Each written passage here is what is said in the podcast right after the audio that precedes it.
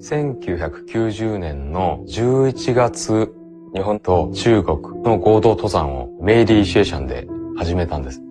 1月3日の夜に連絡が途絶えて、20日間ほど救援活動を続けましたが、彼ら17人の死亡がほぼ確定しました。1991年梅里雪山山南，在距离顶峰不足300米的垂直距离处，中日登山队17人一夜消失。几个老老头啊，老人家嘛，哭的不行。是吧？一边跺脚，他们烧香嘛，跺脚，然后呢，又在一块儿呢，在地上又哭又打滚，他们很生气的样子，然后他们就就在跟学生卡瓦格布说嘛，啊，你卡瓦格布，现在是该轮的，该就是到你该耍威风的时候，把你的威力使出来，是吧？把你的这个神力施展出来。是吧？把那些呢登山队呢给他撵下来。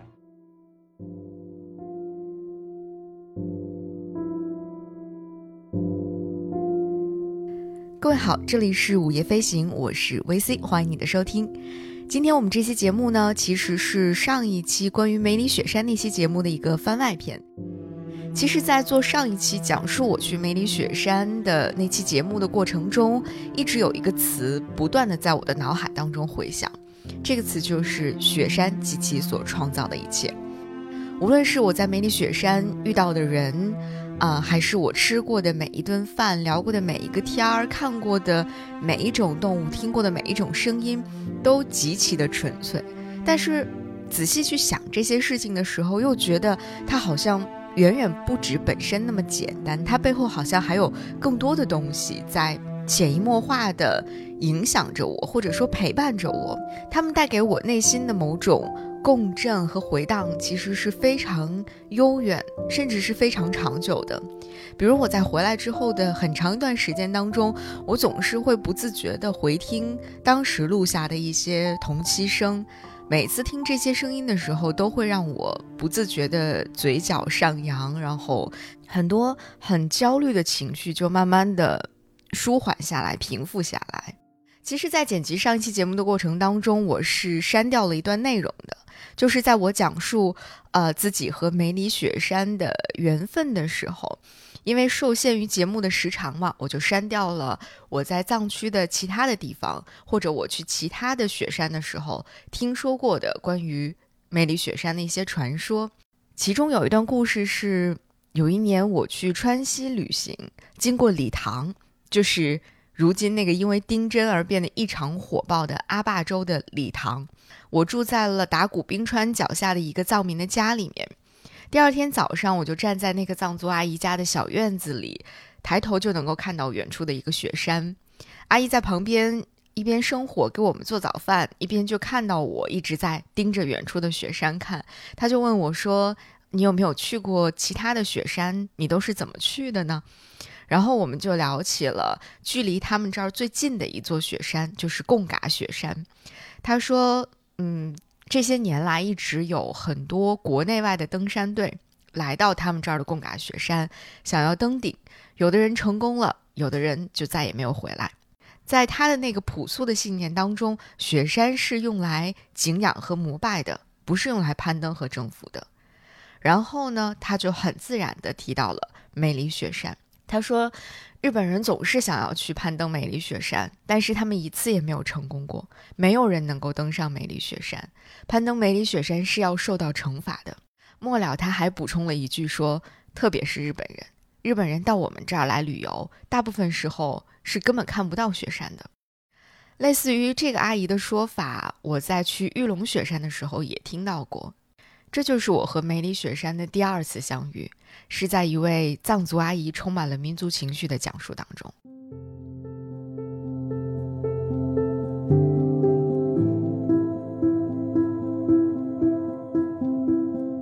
我在上期节目的开头就说，我个人对于攀登雪山这件事情是持保留意见的。可能我的这种想法也是在一次一次进藏的过程当中被影响的，是在我一次一次的去徒步和转山的过程当中，真切的感受到了那种被自然震撼，在大自然当中感受到个人的渺小、不同形态生命之珍贵之后，慢慢的潜移默化的进入到我的思想和头脑当中去的。但与此同时，也有一个有一些敏感又过于庞大的背景事件，是我在上期节目当中也没有展开去讲的，那就是一九九一年一月发生在梅里雪山的那次轰动世界的山难。在那次事故当中，中日联合登山队的十七名队员全部遇难了。那件事情发生之后，让生活在那个附近的藏民，甚至是所有的藏民们，更加坚信了一件事情，就是梅里雪山是不容侵犯的。就在我做完上期节目不久之后，我读了一本亲自参加过当年山难救援和搜索工作的日本人写的书，作者名叫小林尚里。那本书的名字叫做《梅里雪山寻找十七位友人》。这本书最早完成于二零零六年，而这一次在二零二一年发行了它的中文版，是对那次山难三十周年的一种纪念。同时，我们也可以把它看作是一种重新审视和反思吧。特别是在全人类经历了二零二零年的那次疫情，我们或许都应该去重新去回看人和自然。到底应该如何相处？人与自然的关系到底是怎样的？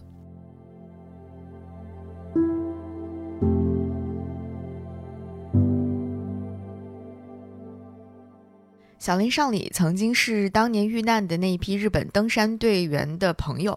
他们同属于日本京都大学学士山岳会，同时他自己本身也是一名登山队员。在那次事故发生之后，呃，小林先是在日本负责处理了遇难队员的各类善后事宜，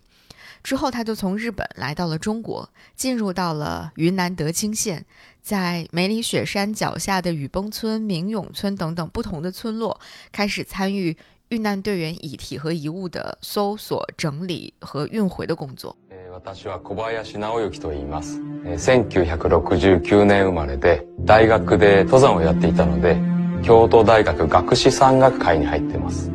大学3年生の時に、全員11人が参加して、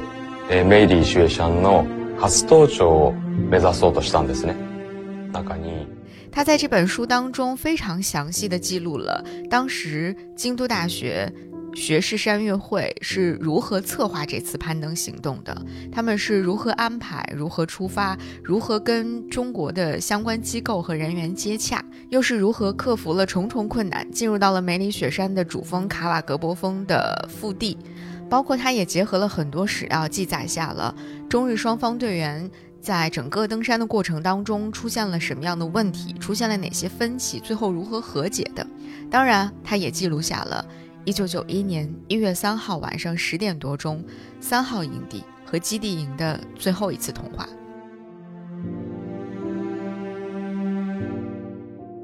同时，呃，在这本书的后面，他也非常详细的描述了中日双方在山难发生之后采取的一系列的救援措施，以及日方最终公布出的一份关于梅里雪山事故调查的报告书。以上我所描述的这一部分的内容，其实，在整本书当中，它所占的分量都还不足百分之十。但是我在阅读这部分的过程中，真的是有一种心惊肉跳的感觉。在阅读的过程中，我脑补出了无数个过往在其他的登山纪录片当中看到的画面。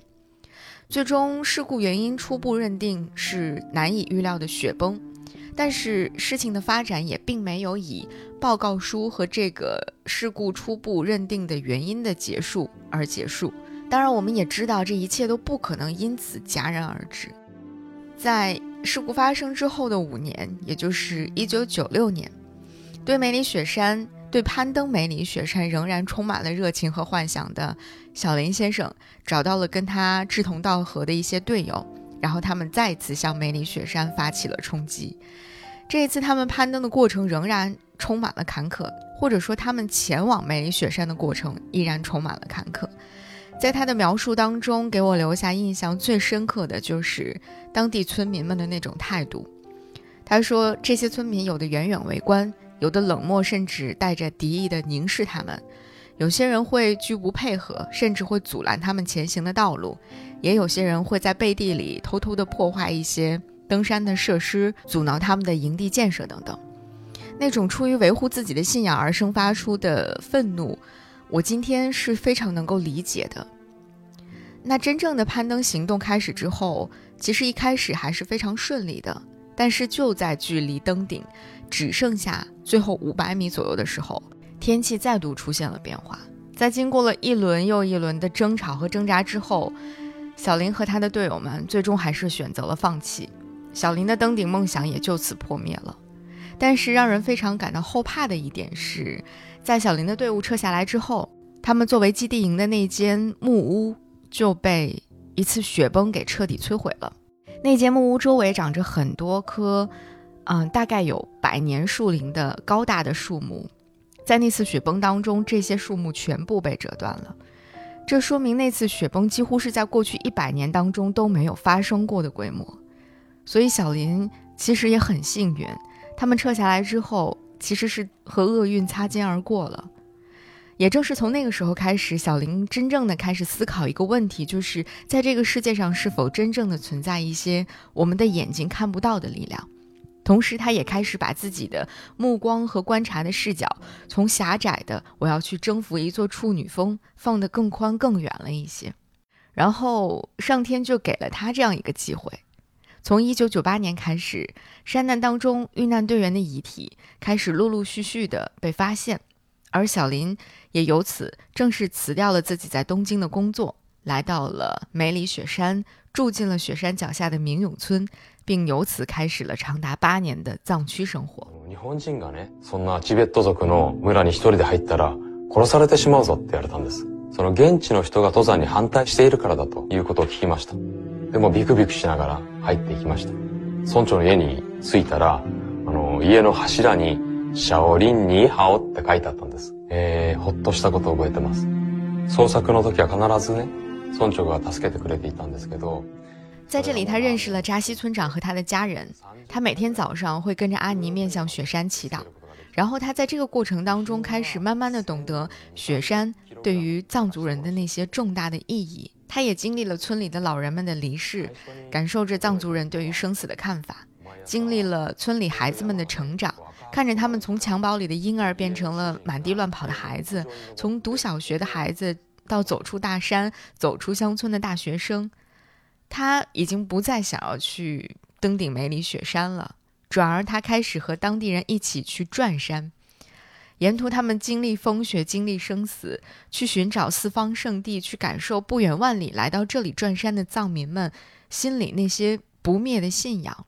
同时，他也彻底的去感受自然，感受雪山脚下自然的残酷、自然的温柔、人们的可爱、食物的甘甜，感受雪山及其所创造的一切的一切。同时，他也在这里完成了十七名队员当中十六个人的遗体的搜寻工作。他们的遗体几乎都是在明永冰川附近被发现的。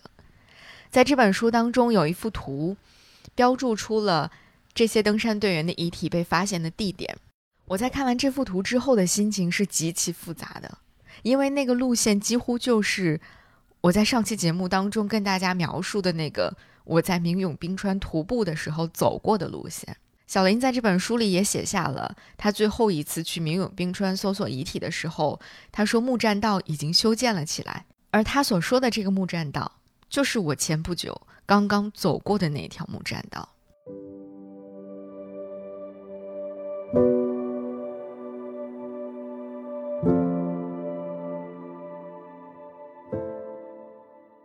我读到这里的时候，那道冰川和那条木栈道在我心里忽然就有了另外一层意义。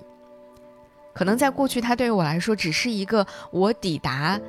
太子庙、抵达莲花寺的一个必经之路，是能够让我感受到自然的力量的一个通道而已。但现在，它对于我来说，它已经不再只是所谓自然神力的一种外化了。它也不再只是我在上期节目的那个录音当中说的，感受到了祖国的大好河山，它同时也开始包含了更多生和死的意味。它跨越了时间，甚至跨越了国界，它标记着人与自然的一段故事。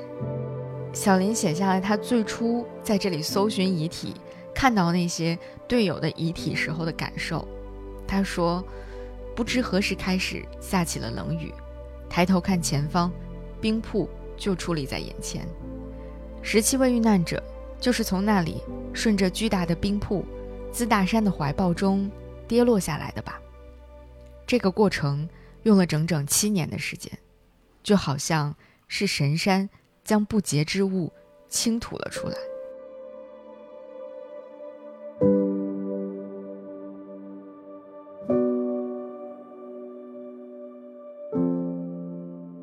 这样的描述读起来真的是有一种过于真实的残忍，但这确实也是人和自然相处过程当中真实发生的故事。小林就是在一次一次不断的进入雪山，进入藏民的生活和精神世界，一次一次的在这个冰川上搜寻着队友的遗体，然后把一段一段往事的碎片渐渐拼凑完整的过程当中，收获了属于自己的一种新生。他在处理第一批遗体的时候说。登山是为了感受生存，死亡当然不是出于本意。而在经历了几年的藏区生活，经历了两位跟他关系非常密切的藏族老奶奶的葬礼之后，小林开始问自己：我为什么会和他们相遇？如果注定是要被死亡相隔，那我和他们相识的意义是什么？这样的自问至今未曾停止。只是当亲眼目睹了挚友们的遗骸。又体验了藏族人对生死轮回所抱有的认知和信仰后，我开始思索其他的一些东西。就我而言，我希望自己能成为那些永远留在梅里雪山的队友们意志的存续。虽然生离死别的悲伤无法消除，但卡瓦格博教会了我一个道理：生命可以从这里再次启程。最初に驚いたことは、毎朝ちょうど山がね、こう赤く染まる時間、家の主人が家の屋上に登ってお香を焚くんです。山に向かってね、お祈りをするんです。生山っていうのは一体どういうものなんですかっていうふうに一度村長に聞いたことがあるんです。そしたらね、村長はね、あの僕を睨みつけて言ったんですね。在这儿，小林不止一次的去跟藏民一起转山，作为一个曾经转过一次山的人，我在看到小林描述的每一次极端天气和每一次进退选择的时候，我是非常能够感同身受的。但同时，对于他能够去转了三次山这件事情，我是发自内心的感到敬佩的。更让人敬佩的是，他对于在梅里雪山附近去寻找传说中的四方圣地的那份执念，他不惜额外的去。多跋涉一百多公里，也要找到这所谓的四方圣地。而陪他去找到这四方圣地的，就是跟他已经建立起了非常亲密关系的扎西村长和他的家人们。他们真的是非常温柔的、非常温暖的一群人。他们在陪小林完成心愿之后，扎西村长对他说了这样一段话：“他说，其实四方圣地并不是为了让信徒们去巡礼的，四方圣地的存在是要告诉人们。”这里是人和神的分界，从这儿再往里就是人类的禁区了。其实扎西本可以在一开始的时候就把这个理由告诉小林，并且说服小林说：“我们不要再浪费那个时间和体力去寻找所谓的四方圣地了，不要再费心去寻找了。”但扎西没有那么做，而是依然陪着小林走了那么多的路。在帮助小林实现了自己心中的夙愿之后，才把这件事情告诉他，真的是太温柔了。而小林也在完成了这四个传说中的神圣之地的巡礼之后，才真正的体会到，无论是那个最难找到的错格湖，还是嘉兴村，还是鲁维瑟拉，人类能够利用的土地，到这儿，到这些地方就已经到头了。从这些地方再往里，就是冰和岩石的世界了。那些地方对于血肉之躯的人类来说是极其危险的，那个地方，就是属于神的领地了。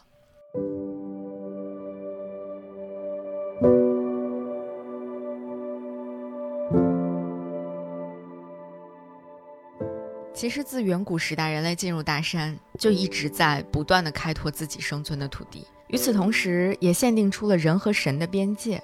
但随着人类的进步、社会的发展、技术的进步，人类开始不断的尝试去推开自然的大门。在人类推开自然之门、跨越人神边界的时候，很多人牺牲了自己的生命。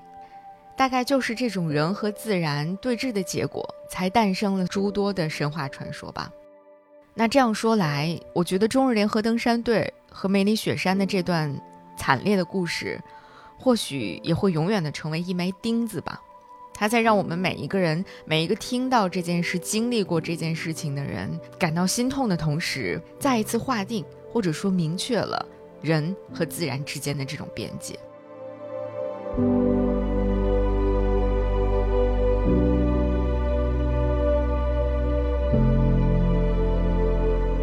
说完了人和自然的故事，我们再来说说人和人的故事。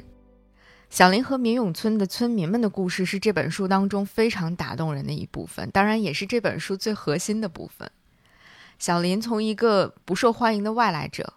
到再进入村子的时候，村子里的孩子们一下子就认出了他，再到有孩子们站出来维护他，说他不是外国人，他是小林。他作为一个几乎不会讲中文，更不会讲藏语。最初只能够在本子上用最简单的汉语和当地人交流的一个日本人，却在这样的一个地方，却在明永村收获了许许多多超越了语言表达的那种真挚的情谊。他写自己在太子庙遇到的喇嘛，他们一句话都不说，但是却感到非常的安心。他写自己在明永村和阿尼阿加建立起的那种不是亲人但胜似亲人的紧密链接，都让我特别的有共鸣。我甚至在读到他在明永村的那些，嗯，非常神奇的经历的时候，我都有点后悔，当时我是不是应该跟着搭我们车的那个老人，那个住在明永村的老人一起去他们的村子里看一看就好了。那更让人心动的其实是这个故事后来生发出的许许多多奇妙的缘分。在二零零八年那年，扎西村长的女儿白马次木。到日本去求学，在得知了这个消息之后，山岳会的校友们资助了她，帮小女孩完成了心愿。同时，这个藏族女孩也通过自己的努力考入到了京都大学。几年之后，二零一四年，趁着女儿毕业的机会，扎西村长来到了日本京都，他和山岳会的校友们见了面，并且在日本各地旅行了一个月。扎西的女儿在毕业之后，和京都大学山岳部的一个男生结了婚。并且有了两个孩子，现在一家人非常幸福的在日本生活。这真的是因为梅里雪山建立起的一段非常神奇的缘分。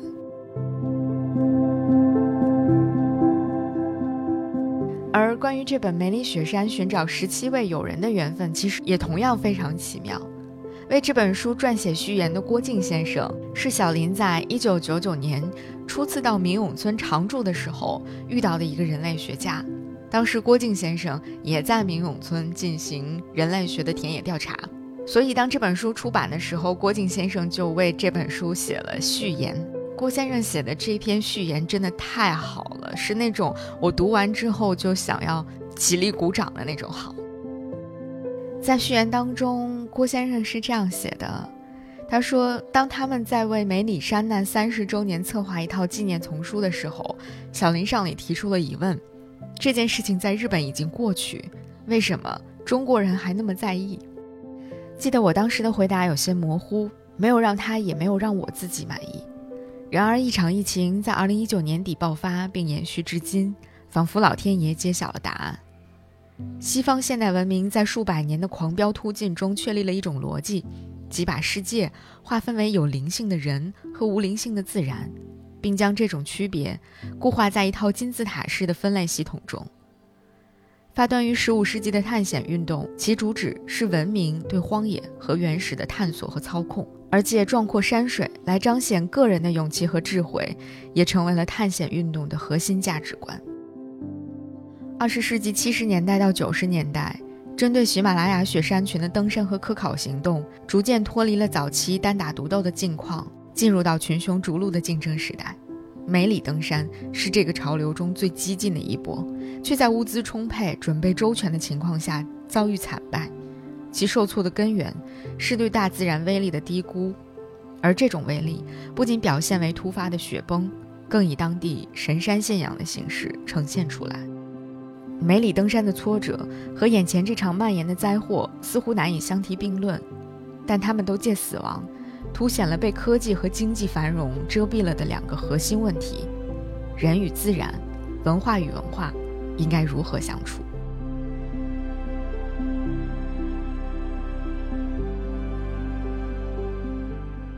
郭靖先生上面的这段话。是对梅里山呢，也是对这本书起源的一个非常高度和精炼的概括。而在序言的最后，郭先生又极其温柔地写下了小林的故事为什么值得更多人去聆听。他说：“小林的故事或许预言了一种前景，在种种冲突愈加激烈的时刻，哪怕凭借个人的微薄之力，也能在文化与文化、人类与生态景观的隔离墙上撞开一个缺口，透进一丝希望之光。山难带来了绝望，却也带来了一个普通人扭转命运的故事。确切的讲，小林进了人世，而推动这无人之作的天命，则来自那座龙地的山神。”他会无情地埋葬登山者的肉体，但最终解救了他们的灵魂。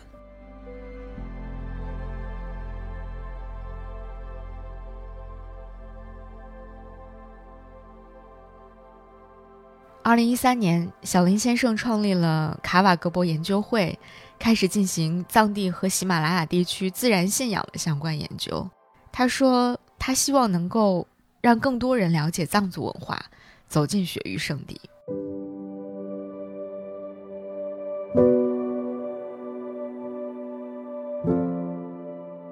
这就是关于梅里雪山的另一个故事，同时，也是对雪山及其所创造的一切的另一种诠释。我用了大半天的时间，一口气读完了小林尚里的这本书，然后觉得心中似乎有无数的话想要说出口。这本书里讲述的故事的前半段。也就是对那场灾难的讲述，填补了我上一期节目当中一个隐形的，我不知道该如何的恰当的表达出来的背景的空白。这本书的后半段关于明永冰川、明永村以及生活在这里的那群人的讲述，又让我在上期节目当中讲述的那些浅显的感受，有了更为真实、更为厚重的依托。这就是为什么我想要做这期番外篇的原因。同时，也非常真诚的想要把这本小林尚里的《梅里雪山》推荐给大家。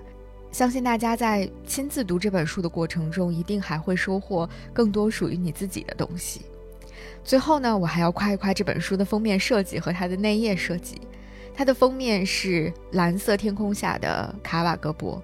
在雪山中间散落着一些被拆散了的、半埋在雪山当中的汉字。仔细看，你就会发现。这些汉字是那十七位遇难者名字当中的一个字，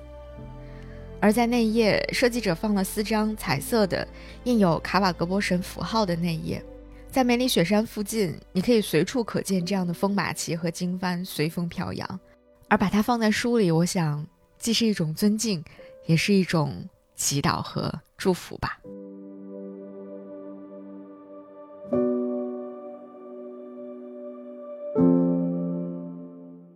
感谢你收听这期梅里雪山的番外，也希望有机会的话，你能去梅里雪山脚下走一走，看一看。这里是午夜飞行，我是维 C，感谢你的收听，我们下期再见。